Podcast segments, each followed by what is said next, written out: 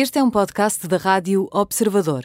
Pode ouvir a rádio também em 98.7 na Grande Lisboa e 98.4 no Grande Porto.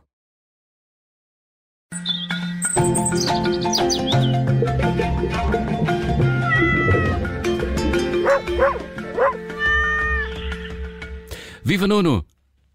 Viva! Como estão todos? Estamos bem, Olá. estamos bem. Ah, que bom ouvir as vozes lá ao fundo. Que bom também ouvir-te, Nuno. Olha, hoje vamos falar eh, de um fenómeno, eh, automedicação. Eu achava que quando os eh, nossos animais domésticos estavam doentes, os donos iam a correr com eles ao colo ao veterinário, mas parece que não é bem assim. Há pessoas que eh, praticam automedicação nos seus animais, é isso? É isso, é verdade. E isso encerra riscos? Encerra bastante riscos. Bem, para ser, para ser completamente rigoroso, a automedicação é quando eles atacam o, o armário dos, dos medicamentos e comem eles sozinhos, não é? Ou seja, eles automedicam-se e, e, na realidade, infelizmente, uma das grandes fontes de intoxicações que nós temos nos cães, nos gatos, eh, são eles atacarem os medicamentos que não devem. Ok? Portanto, eh, começando na, na- na- na- não muito exata automedicação dos animais, ah, sim, há- infelizmente é preciso ter cuidado. E também os armários É. das bolachas. Eu tive uma qualquer que, Sim, também, que também. atacava e teve Mas vários é problemas o de saúde. Às vezes, ah, repare, eu, eu, ah, já, já, já assisti ah, cães que atacam o saco da, da, da comida, o saco da comida normalíssima, e comem a comida toda de uma vez. Tipo, É, é a autoalimentação.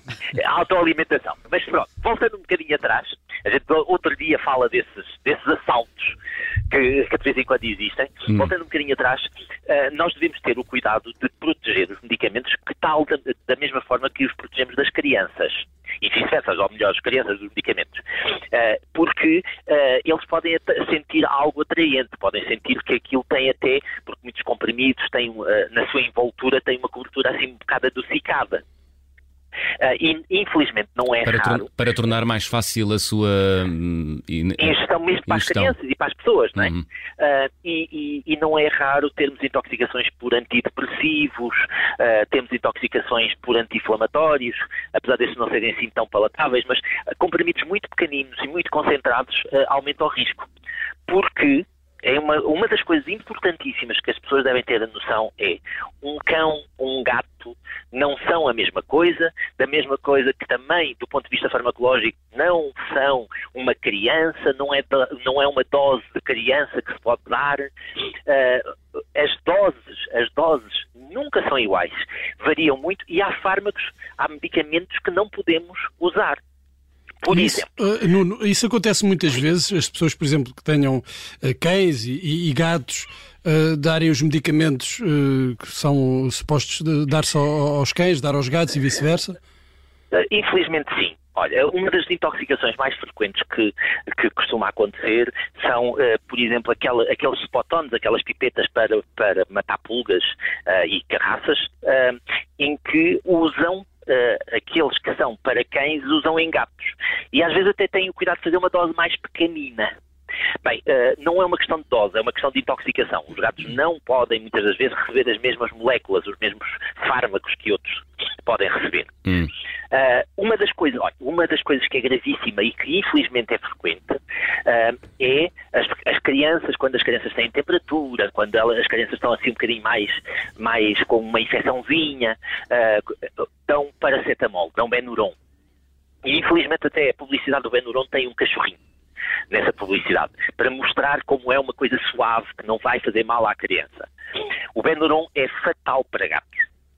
Só uma dose pode causar a morte de um gato, por exemplo. Ah, portanto, apesar de ser um, far- um medicamento que nós olhamos para ele como relativamente ah, inofensivo até para as crianças, ah, nos gatos é fatal. E, e para os mesmo cães é possível usar?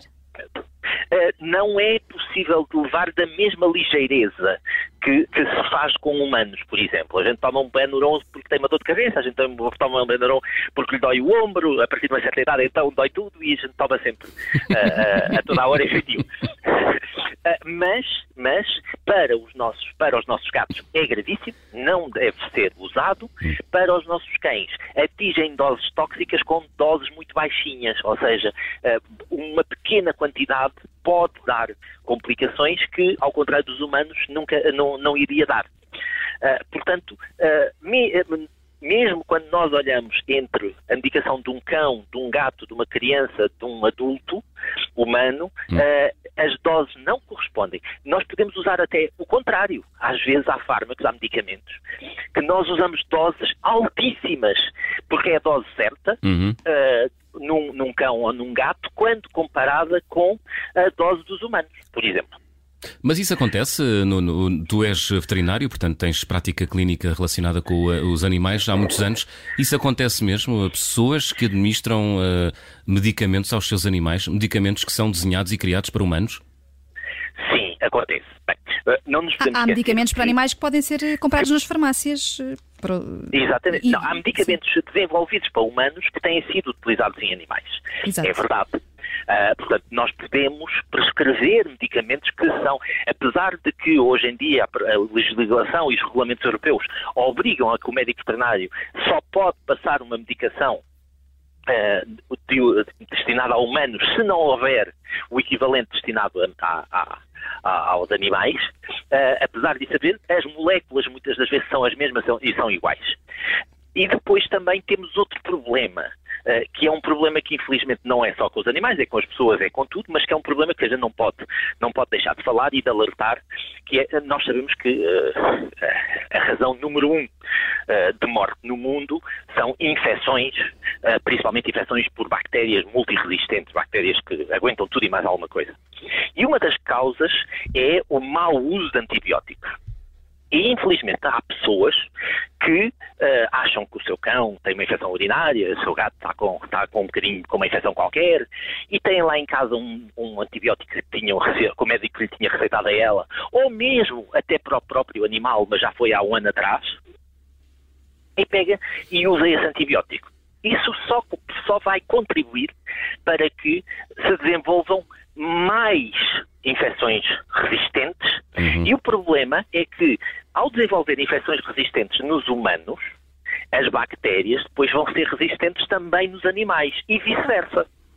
É? Portanto, nós hoje em dia vivemos tão, tão, tão intimamente ligados uns com os outros, humanos e, e animais, que as, as, as, as resistências dos antibióticos vão se cruzando entre, entre animais e, e, pessoas. E essa questão e dos é antibióticos eh, é, é, interessante também no sentido em que são, lá está, os antibióticos normalmente eh, duram, têm de ser tomados durante vários dias. Como é que os donos conseguem convencer os animais a, a tomar o, o, os medicamentos? É que muitas vezes não é fácil. Por acaso eu não tenho esse problema porque normalmente pensa sempre que é um biscoito e está tudo bem, mas sei que muitos donos têm, têm de facto dificuldades e é preciso é enganá-los um bocadinho. Sim, é verdade. Tudo, tudo vai da, da relação que, que, nós temos com os nossos animais. Uh, uh, há animais que têm uma relação confiam tanto naquela, naquele tutor, naquele dono, uh, que aceitam tudo e mais alguma coisa. Depois, por outro lado, nós também os vamos conhecendo. Ou é com biscoito, ou é com um bocadinho de atum, ou é com. Uh, ou é com, com enrolado em queijo. Enrolado em queijo, enrolado em fiambre, o que seja. Há sempre uma. uma nós desenvolvemos uma técnica e, e, eles acabam por aceitar e por. Aqueles que, que não aceitam, a gente abre a boca e foi lá embaixo também, na garganta, e eles acabam por engolir. Uh, portanto, há sempre, há sempre uma alternativa para hum. se conseguir fazer. Portanto... Mas de uma forma geral que seja pensado, que seja, uh, que seja indicado e, uh, e, evitarmos ao máximo esta automedicação, uh, quer a automedicação da parte deles, quer a nós, humanos, a queremos dar medicamentos porque achamos que ah, eles são iguais a nós. Portanto, a melhor maneira de fecharmos o Pet Radio desta semana é dizer, e vou dizê-lo de forma devagar, em caso de persistência dos, sintomas, consulte o seu médico ou veterinário. É isso, não é, Nuno? É exatamente, é exatamente isso. Bom fim de semana. Bom fim de semana. Bom fim de semana. Obrigado.